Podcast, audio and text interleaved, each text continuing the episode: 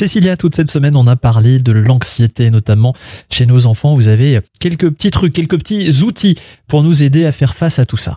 Alors effectivement, déjà, j'aimerais vous conseiller un premier livre de Ariane Hébert, qui est psychologue, qui s'appelle La boîte à outils, et dans lequel on va vraiment pouvoir trouver plein de trucs et astuces pour qu'à un moment donné, euh, se sentir mieux, euh, arriver à mieux comprendre ce que c'est l'anxiété.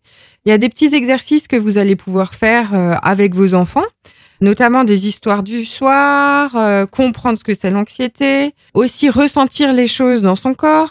Ce qui est intéressant aussi, c'est que hum, elle a créé ce livre de manière assez imagée, assez ludique, Mm. et elle a vulgarisé beaucoup de termes techniques, qui permettent aux parents de mieux comprendre ce que peut ressentir l'enfant qui est angoissé, qui est anxieux, et de mieux euh, arriver à les écouter et à leur proposer des choses qui vont les aider dans le quotidien. Ce qui est intéressant aussi, c'est qu'on se rend compte que beaucoup d'enfants qui sont anxieux ne savent pas forcément reconnaître les sensations physiques que peuvent euh, représenter l'anxiété. C'est-à-dire que souvent, un enfant qui est anxieux, va nous dire euh, il n'a pas envie ou il a mal à la tête.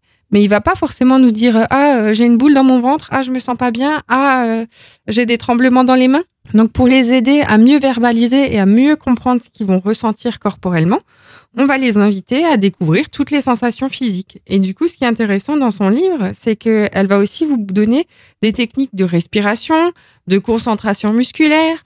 Enfin voilà, il y a vraiment plein de petits trucs et astuces qui sont vraiment super sympas.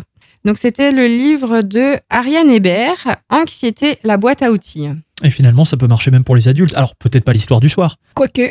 mais ça, mais ça peut servir à tout le monde. Il y a des pourrait. méditations effectivement qu'on peut entendre euh, pour s'endormir le soir qui peuvent aider les adultes.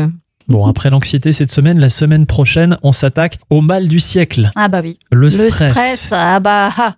Il a bon dos, lui. Hein. Ouais, bah justement.